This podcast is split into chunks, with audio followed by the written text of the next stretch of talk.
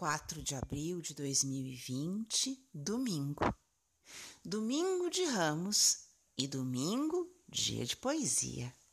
Então, para o dia de hoje, eu escolhi um dos sonetos do livro Sonetos de Meditação, de um poeta do século XVII, é um dos poetas de grande importância na chamada poesia metafísica chamado John Donne. Como por muitas causas eu devo abandonar-me em tuas mãos, ó Deus.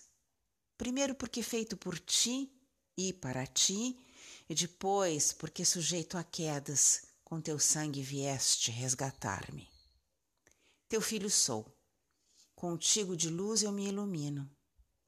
Teu servo, cujas dores ainda recompensas Sou tua ovelha e imagem, e até fazer ofensas a ti, templo do teu Espírito Divino. Porque então me usurpa o espírito nefando? Porque rouba o que é teu, ou melhor, o arrebata? A menos que insurgindo-te por tua obra combatas, só desesperar-me-ei ao ver que tu, amando a espécie humana, não me tens em tua teia e deixa-me à mercê de Satã que me odeia.